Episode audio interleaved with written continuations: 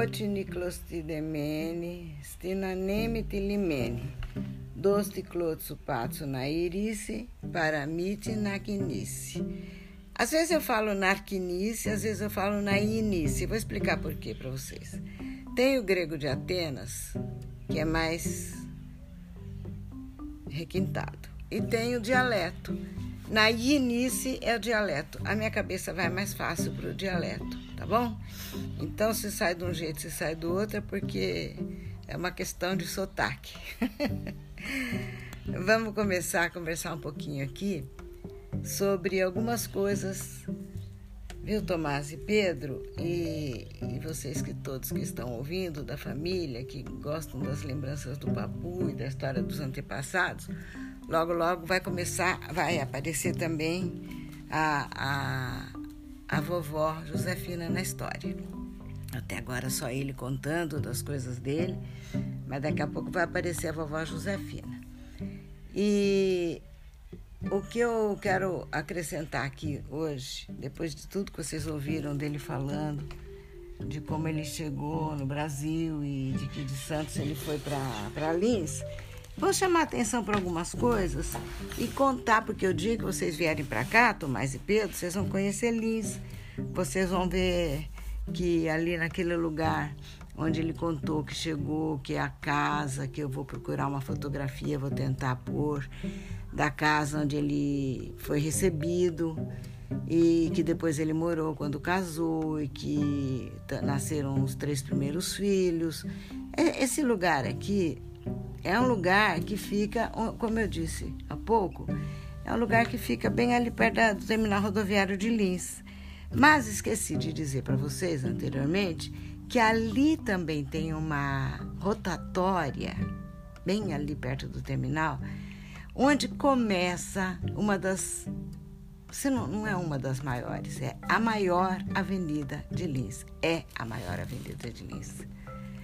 Se eu não estou enganada, é, é, é, a única que tem dupla mão, é a maior de, de largura e a maior de extensão. Avenida Nicolau Arvos. Quanto orgulho ele tinha de ter conseguido, no tempo que ele foi vereador, de batalhar para ter o nome dessa avenida ali nas proximidades de onde eles viveram, de onde foi a tal da máquina da cafeira da Noroeste. Mas o que eu quero contar hoje para vocês, e um pouquinho assim de, de história de vovó mesmo, é que ele chegou aqui já mais bem amigo assim do, do primo dele, do Miguel, que ele tinha ficado um pouco constrangido no começo, porque já era um moço chique, educado, já tinha passado pelo Dante Alighieri, já tinha estudado em boas escolas. E ele chegando daquele jeito caipirão, né, do, de Arcângelos e sujo, feio, até que no trem disse que uma hora ele entrou no banheiro, viu a, a, a, o reflexo dele no espelho, viu a cara dele no espelho, disse que ele mesmo se assustou e ficou impressionado como que a Simone tinha conseguido gostar e beijar um cara tão, tão feio como ele se achava naquele momento. Mas ele começou a relaxar no, no trem, ficou mais amigo do Pedro, já ficou mais amigo do primo. E de vez em quando, conversando com ele, ia perguntando coisas. Inclusive, será que eu vou gostar de Lins? Quer dizer, quem que tá lá? Quem que eu vou é, conhecer, quem que vai né, ser o ambiente onde eu vou viver. E o Miguel, o primo, ia dizendo. Nós vivemos todos lá, em Lins, naquela casa que você vai conhecer hoje. Lá vive o Jácomo, o Esteliano e logo ali pertinho, em Guaiçara, vive uh, a, família do Esteliano. Na verdade, o Esteliano não, não vive em Lins. Lá vivo eu, o Jácomo e o Esteliano vive pertinho em Lins, em Guaiçara, pertinho de Lins, em Guaiçara, com a mulher e a filha, que é uma brasileira como você, a Josefina. Aliás, o Esteliano foi que veio com seu pai a primeira vez, você se lembra dele? Olha, mais ou menos, meu pai sempre falou muito dele, né? Disse, disse, dizia o, o Papu. Eles eram muito amigos, ele esteve eu sei que ele esteve na Grécia quando eu era pequenino, é, quando eu era pequeno, que já estava na Grécia. O Esteliano veio também para a Grécia com a família. E, mas eu não lembro, eu era muito pequeno, né? E esse e o Jácomo, quem é que é? Aí o, o Miguel Papamanal explicou: o Jácomo é outro patrício nosso, é um parente por parte da nossa avó, a mulher do Miguel Antônio, que era da família dos Eglesos. Entendeu? A nossa avó, que é tanto a avó do Miguel Papamanoli como do Miguel Antônio, era casada com o Miguel Antônio Zarvos, o papu do meu pai, né? E ela era da família dos Eglesos. Então, é, a vovó aqui contando isso para vocês, eu me lembro desse Giacomo. Lembro dele. Nossa, é uma figura que eu jamais esquecerei. Lembro de cada traço do rosto dele, da cor dos olhos muito azul, azuis, da altura e da elegância dele, apesar de ser um pouco mais é, rechonchudo, assim, tinha um, um certo volume abdominal, que eu me lembre, mas era um homem alto, elegante, bom muito bom, sorridente, gestos calmos, tranquilos, parecia mesmo um inglês, sabe? Eu acho que na nossa família tem mesmo alguns descendentes dos ingleses, dos ingleses, porque o, o Giacomo era um que parecia. E enquanto eles conversavam tudo isso, o trem ia fazendo todo aquele percurso que quem já fez alguma vez o percurso de trem de São Paulo para Lins e de Lins para o Mato Grosso pela Noroeste, deve, deve imaginar quanto tempo demora aquele check, check, check, check, check, check, né? E eles vieram conversando e, e ele olhando pelos lados, dos lados, como ele contou há pouco no relato que vocês ouviram anteriormente, ele se impressionava com tudo aquela plantação de café e viu aqueles arbustos todos, colosso de, de plantações enormes, quilômetros e quilômetros e quilômetros sem fim de café. E ele perguntava para o primo, mas tudo isso aqui café? É café, meu Deus do céu, não, não pode ser. Na época ele ainda não falava português, mas se ele tivesse. Quando ele conta no relato, ele fala, não pode ser o sotaque dele. E o Miguel dizia: olha, pode sim, porque o nosso tio é, é por exemplo, ele é um exemplo de, de gente que tem dinheiro nesse país aqui para comprar plantações inteiras de café depois de colhido. E tem gente que tem dinheiro para ter esses colossos de fazenda. Então, são fortunas incalculáveis. A dele é uma fortuna incalculável. Ele compra todo o café que ele quiser, assim como compra algodão, arroz, outros produtos, para depois vender. Mas antes ele beneficia. É aí que ele ganha, né? Porque ele compra o, o grão cru, beneficia e vende. E precisa ver como que ele entende de todos esses produtos. Nossa, não pode ser, meu pai falava, maravilhado, é muita coisa então, mas é, é a pura verdade, dizia o primo, né? Quase que como, como que repetindo para si mesmo e para se convencer também a si próprio, mais uma vez, de quanto o tio, que tinha vindo tão pobre, que tinha vendido jornais, que tinha tentado fazer marmita para vender, que tinha vendido batata para lá e para cá, como que ele tinha ficado tão rico assim, né? E, e aí o Miguel tornava a contar para meu pai como se ele não soubesse, mas ele sabia, porque o avô dele já tinha contado. O, enquanto o, o Nicolau vendia, vendia jornais, o seu pai, o meu tio, Antônio Miguel, Esteliano e outros gregos trabalhavam na construção de viadutos, etc, etc. Tudo, tudo isso ele já sabia né? Meu pai já me contou, nosso avô já contou, mas agora eu estou vendo as dimensões de tudo isso aqui, eu fico imaginando, será que será que e o nosso tio aqui no Brasil também tem tipos, tipos, tipos é, são pequenas chacrinhas, é, pequenas chacrinhas que tem na Grécia, né? E, e, ele queria saber se o tio tinha tipos para plantar café. Nossa, aí o primo deu uma gargalhada, mas nem pense em tipo, primo os, os quipos, como dizem os atenienses, né? Mas é, tipo é típico da, da, de Arcângelos. Aqui não tem. cabem centenas de tipos, milhares de tipos dentro das fazendas que existem aqui. Você não sabe como a sua terra é grande. E ele olhava e olhava e olhava para tudo aquilo ali. E até que, bom, no meio de tanta conversa, uma parada aqui, outra lá, um sanduíche que coisa, uma dormida e tal, chegaram em Lins né? Na estação que, na época, e até hoje está lá, a estação hoje virou um museu. Nesse museu que Tomás e Pedro, dia que vocês vierem aqui, nós vamos lá no museu, que é o lugar onde era estação antigamente de trem. Fica muito pertinho, dá para ir a pé da casa onde eles estavam então planejando de chegar a se instalar, que era a casa onde o, o tio Nicolau uh, abrigava todos os trabalhadores daquela máquina de lins. Então, quando eles chegaram, eu já sei que vocês estão lembrando de como foi feita a descrição, né? Meu, meu pai fez um relato de como era a casa, aquele portão bonito, a escadaria, uma bela varandona.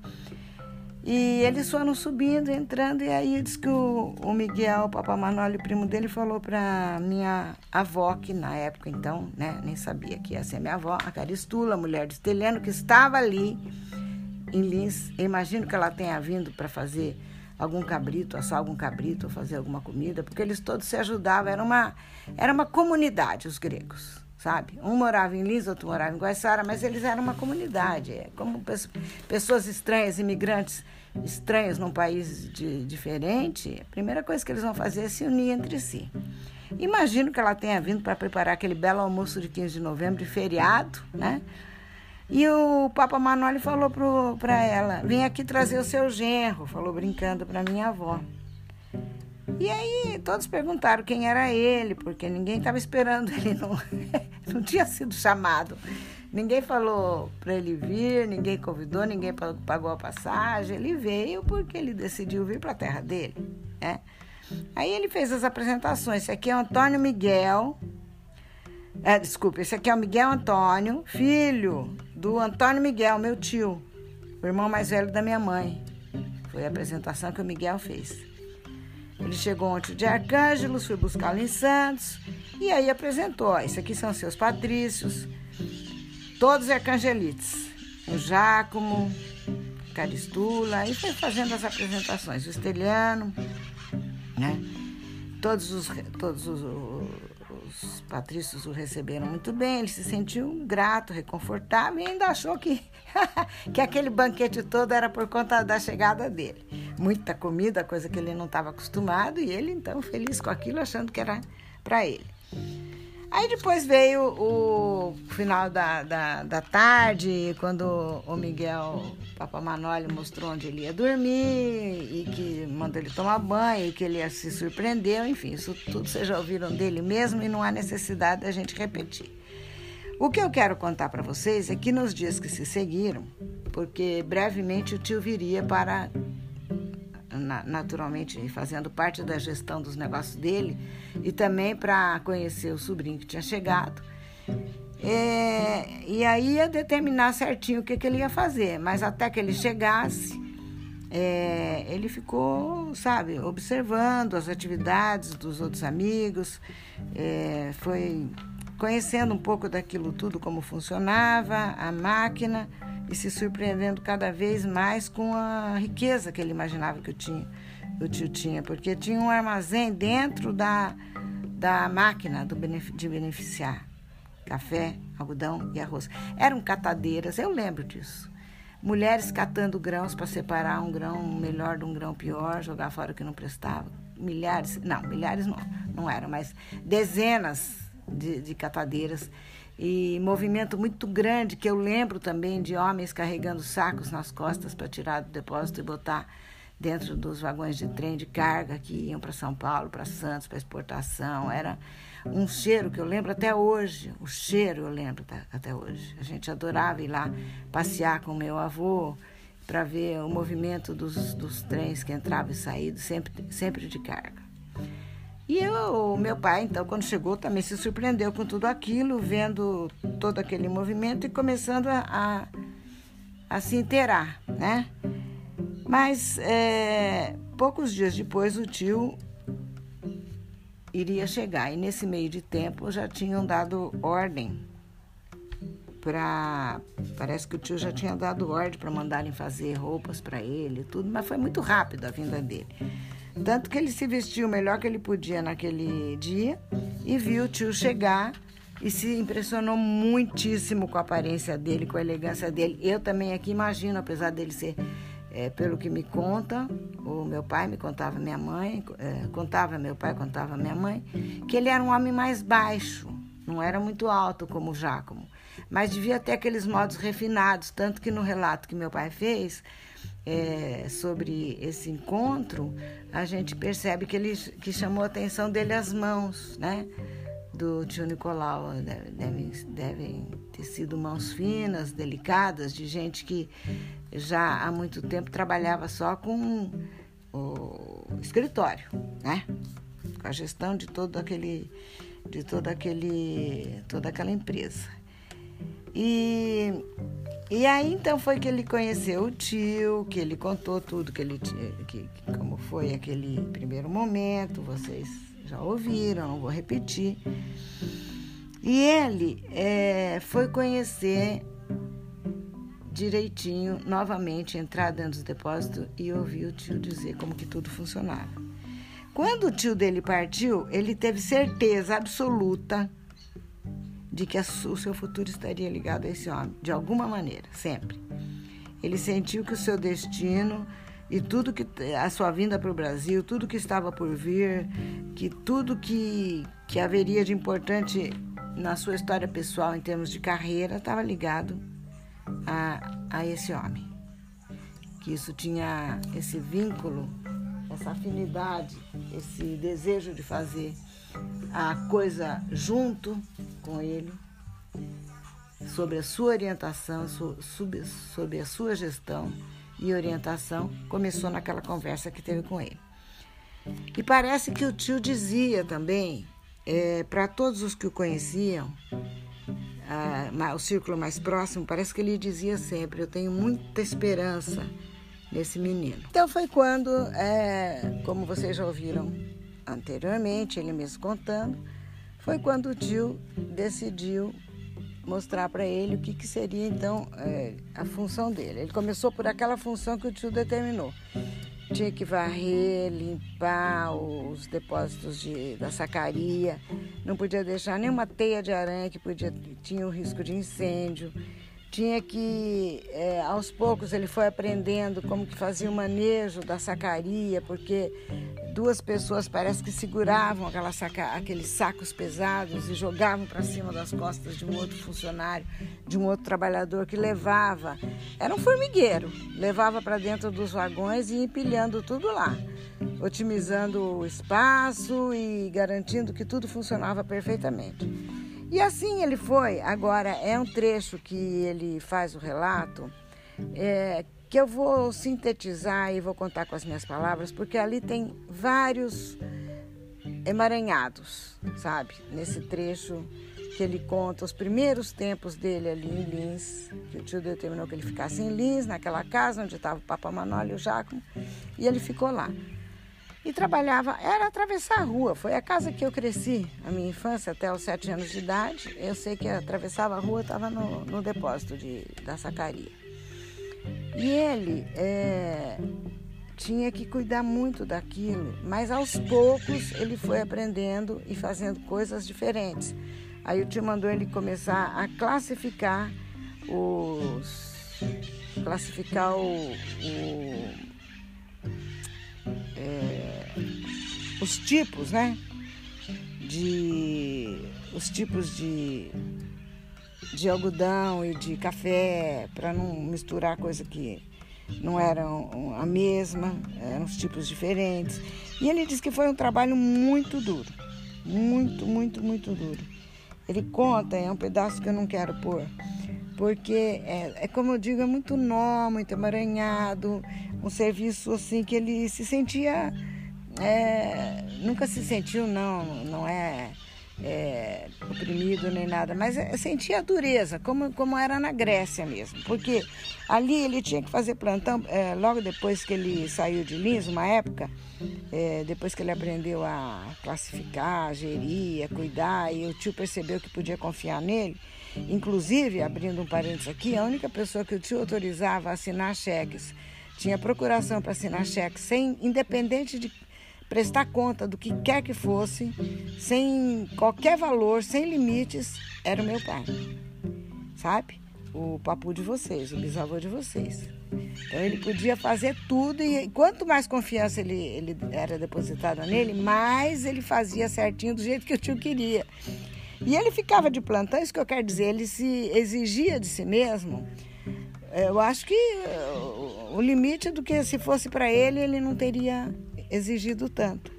Então, quando ele foi para Guaimbê, que depois de Lins o tio mandou ele para Guaimbê, em Guaimbê ele quis construir uma, um novo, é, uma nova máquina e o meu pai ficou lá, Miguel ficou lá, Miguel Antônio ficou lá, desde a primeira fundação, desde o primeiro tijolo, para construir aquilo lá, até ficar pronto começar a funcionar.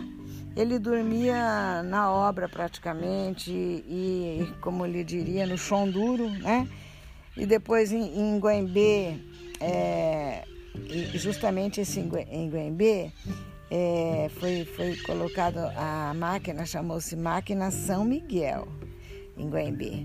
E essa é uma história que ele é, fazia muito, mastigava muito para contar, e eu vou mastigar também, porque é, provavelmente coisas que ele não queria ter dito e não disse. Então, vamos deixar essa história, né? Como ele disse em alguns momentos. Depois foi para Getulina. Getulina, uma época ele ficou doente, porque também as condições eram duras, assim, diz que ele dormia num, num numa lugar que era embaixo de uma ponte de madeira, eh, por onde passavam os, os trabalhadores, e ali tinha um lugarzinho para ele dormir. E nesse lugar, acho que as pessoas não sabiam que ali era o quarto dele, pensavam que era o banheiro, às vezes entravam para. Enfim, é, as condições ele fez questão nos relatos dele de dizer que ele enfrentou situações muitíssimo duras, né? Até uma época ele ficou doente, aí veio o Manuel para fazer ventosa nas costas dele, é como eles se curavam com a ventosa. E, enfim, passou isso tudo, ele foi é, superando e aprendendo, superando a, a, dificuldade, a dureza que eu imagino, eu imagino, pelo que eu sei, que depois meu pai se tornou o braço direito do tio. Eu sei e imagino que o tio fez ele experimentar desde limpar teia de aranha até é, classificar e gerir funcionário, coisa por coisa, limpar, varrer, fazer tudo que alguém que manda precisa saber fazer. Jamais Tomás e, e Pedro pensem em fazer um empreendimento falar, ah, vou, vou montar um negócio, vou criar um sei lá o que, uma sorveteria. Primeiro você vai ter que aprender a fazer sorvete. Nunca é uma pizzaria. Primeiro você vai aprender a, fazer a pizza. É, nunca faça algo que você não saiba fazer e põe alguém que vai, você vai ter que mandar essa pessoa. A vovó quando comprou a chácara, a vovó quando comprou a chácara aqui em Lins, a vovó tem muito orgulho, muita satisfação, porque até hoje eu faço com muito prazer isso. A vovó dispensou um caseiro que tinha aqui, não quis nenhum funcionário, e aqui tem um gramado de 6 mil metros de área. A vovó quis cortar a grama sozinha. Eu e o Ivan cortávamos a grama juntos, um pouco cada um. Depois eu vi que eu era mais animada para fazer isso do que o Ivan, porque as pernas dele doem sempre mais do que as minhas e eu gostava daquele cheirinho de grama cortada, sabe? Da grama, a hora que ela é decepada pela pá, pela hélice da máquina, aquele cheirinho gostoso de grama fresca, assim, sendo cortada. Eu aprendi a fazer, porque aí eu vi que em dois, três, quatro dias eu, mulher sem experiência, fazia. Aí eu chamei um. Depois de. Isso demorou, hein? Mais de ano, dois anos. É, eu chamei funcionários e jardineiros fixos para falar: você vai fazer duas vezes por semana porque essas duas vezes por semana são suficientes para fazer o, tal serviço que eu preciso aqui. Se não vem uma pessoa falar, e preciso de 15 dias para cortar essa grama, e, e, a pessoa que não sabe é, acredita, entendeu? Fica a mercê. Então, eu estou fazendo esse desvio, esse atalho, para contar para vocês que a gente precisa saber fazer para poder mandar. E o tio sabia disso e pôs o Miguel para fazer tudo que precisaria ver funcionar direito. Muito bem. É, Acontece que em Getulina agora vai começar uma história mais light. Essa parte do trabalho dele, aos poucos ele mesmo vai contar como que ele fez. Eu só quis fazer esse esse pedacinho aqui para introduzir que em Getulina ele conheceu e namorou em Getulina não, em Guaimbê. ele conheceu a Eufélia. Nossa, essa, essa Eufélia e a Marinha, eu não sei de onde era a Marinha, mas essas duas namoradas, a minha mãe tinha uma cara bem típica até o fim da vida, cada vez que falava de Ofélia e de, e de Marinha. Porque eu acho que tinha sido algum namorico dele um pouco antes de começarem os dois a história deles, que é uma história linda, lindíssima que vocês agora já vão começar a conhecer os primeiros momentos dessa história. ele, na, no tempo de Guaimbê, porque ele ficou em Guaimbê, depois veio para Getulina, depois veio outra vez para Guaimbê, ele ficava assim nessa região, cuidando das, conforme o tio precisava. Teve uma época que ele já se tinha engraçado, engraçado com a, assim, namorada, engraçado que eu quero dizer, tal, namorando com a Ofélia firme, estava pensando em casar já até com ela que foi nesse momento que a história mudou um pouco. Que a, a parece que o, o, perceberam, alguém da. Sabe, aqui no Brasil também tinha um pouco desse costume ainda, entre os gregos, entre os, os patrícios aqui, ainda tinha um pouco do costume de querer apresentar fulano, ciclano, né, a fulana e o ciclano para se aproximarem, para ver se casavam pessoas da família, é, do gosto do pai e, e, da mãe da noiva, do pai e da mãe do noivo.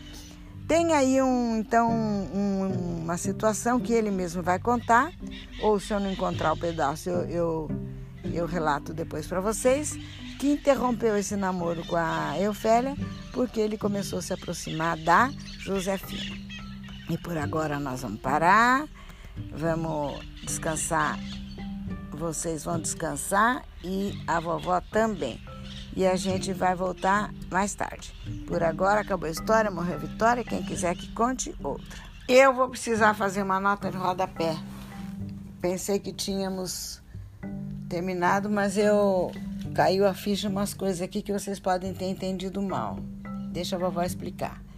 Quando ele perguntou se o tio tinha tipos, é, e queria saber se o tio tinha fazendas também. Eu esqueci de explicar que o tio nunca teve fazendas produtoras de café, mas teve tanta fazenda, tão grandes fazendas, que até hoje existem fazendas que são é, fruto do trabalho dele. Segundo ponto dessa nota de rodapé. Quando eu falei da Avenida Nicolau Alves que tem mão dupla, não é mão dupla, é a única que tem pista dupla. É a mais larga que tem aqui em Lins e a mais longa também. Terceira coisa, nota de rodapé para explicar bem. Quando eu falei que a, a avó, é, não sei se eu expliquei bem, que a, a descendente dos ingleses era a avó do meu pai, portanto, a minha bisavó. De vocês, Pedro e Tomás, tataravó, se é que eu estou pensando certo, tá? Antepassada mesmo. E, finalmente, uma observação a respeito daquela casa onde eu nasci e que o meu pai e minha mãe foram morar logo que casaram, depois que a, a, já tinha feito todo o percurso perambulado por é, várias cidadezinhas, eles é, se estabeleceram mesmo antes de, de eu nascer em Lins. Aquela casa, no começo, antes, abrigava não todos os trabalhadores da cafeira, não, porque eram centenas abrigava os imigrantes, os parentes, os, os, gregos que tinham vindo da Grécia e que ele cuidava de uma forma especial, tá bom? Então eram essas as correções que eu queria fazer e o episódio está concluído mesmo. Bom descanso a todos. Calisperaças.